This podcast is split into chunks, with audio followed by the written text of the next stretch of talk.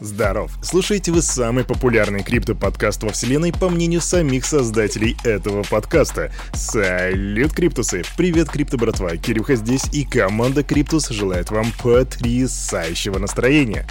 Нынче на календаре у нас 13.06.2022. Разумеется, слушайте вы Daily Digest. Разумеется, мы здесь будем делать... Ах, да, это понедельник.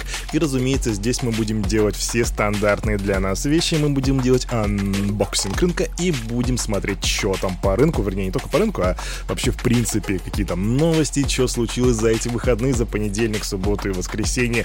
Так что проходим, не толпимся, присаживаемся и отправляемся в мир крипты на раз, два, два, три, погнали! Фух.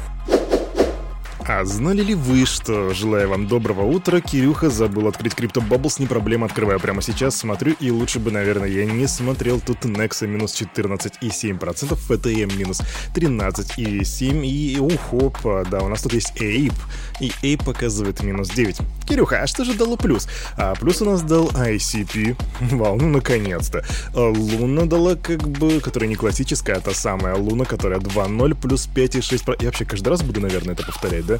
Наверное, не стоит. Лунце дала плюс 4,5%, но вообще рынок показывает красный цвет, и я вчера видел, что в воскресенье происходило на рынке, это реально было страшно. И вот мне сейчас, как бы, ну, очень некомфортно от осознавания того, что мне сейчас придется идти на CoinMarketCap и смотреть капитализацию рынка. Я очень надеюсь, что мы не коснемся одного триллиона. И ух, как мы близко находимся. У нас рыночная капитализация на данный момент составляет 1,04 триллиона. То есть буквально еще там 40 миллионов. И все, ребята, мы пробьем триллион. И это будет реально стрёмно. Биткоин выглядит сегодня мрачно. Он составляет 25 666. Отсылка к Моргенштерну долларов. И это минус 6,56% по сравнению со вчерашним днем. Эфириум 1, 1360 баксов. Господи, куда катится крипта. Разумеется, во всей этой ситуации доминация битка подросла 47,1%, а индекс страха и жадности, как вы знаете, я не смотрю и не буду вам говорить, что он показывает.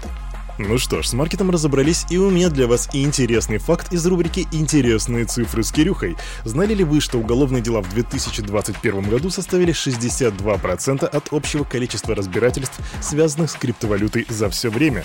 То бишь 2021 год выдался у нас достаточно криминогенным. Считайте, можно думать о 2021 году как о 90-х в России или типа того. Ну а теперь переходим к новостям.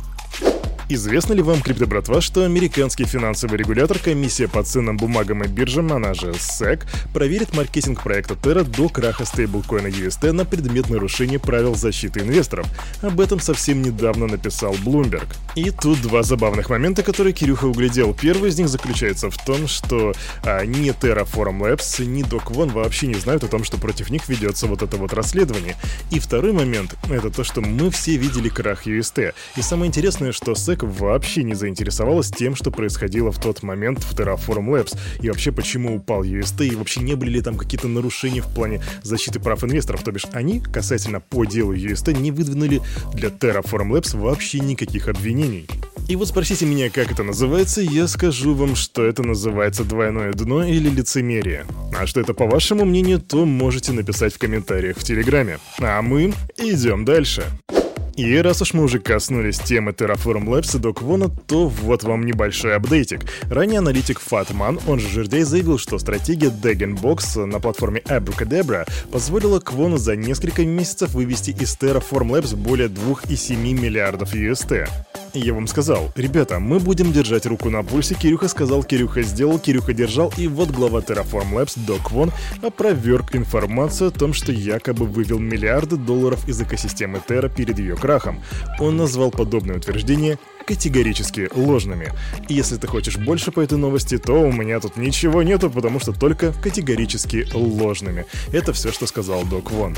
Но если ты мой криптобрат или криптосестра все-таки очень любознательный, то рекомендую зайти и почитать комментарии по этому поводу от аналитика Фатман. Тебе будет интересно. А мы идем дальше. А помните, криптобанда у нас когда-то был 3G, а потом появился 4G, а потом появился 5G. И вот знаете, я, видимо, жил в такое время, когда почему-то это произошло, как мне показалось, очень быстро. То есть, натурально, спроси меня, за сколько мы перешли от 3G до 5G, то я скажу, что прошел год, хотя натурально там прошло около 3 или 4 лет. Так вот, и возможно здесь у нас в скрипте такая же ситуация. Вы слышали про Web 3.0? Ну, конечно, слышали. А как вам Web 5? Структурное подразделение компании блок Джека Дорси, она же TBD, представила концепцию децентрализованной платформы с открытым исходным кодом Web 5. По словам разработчиков, проект представит пользователям полный контроль над их личными данными и цифровыми идентичностями. Это, вероятно, будет самым нашим важным вкладом в интернет. Я горжусь своей командой. Так прокомментировал анонс Дорси. И все же, что такое Web5? Хотя бы по их словам. Web5 привносит децентрализованную идентификацию и данные в ваши приложения. Это позволяет разработчикам сосредоточиться на создании восхитительного пользовательского опыта, одновременно возвращая право собственности на данные и идентичность частным лицам. Так говорится на сайте этого проекта.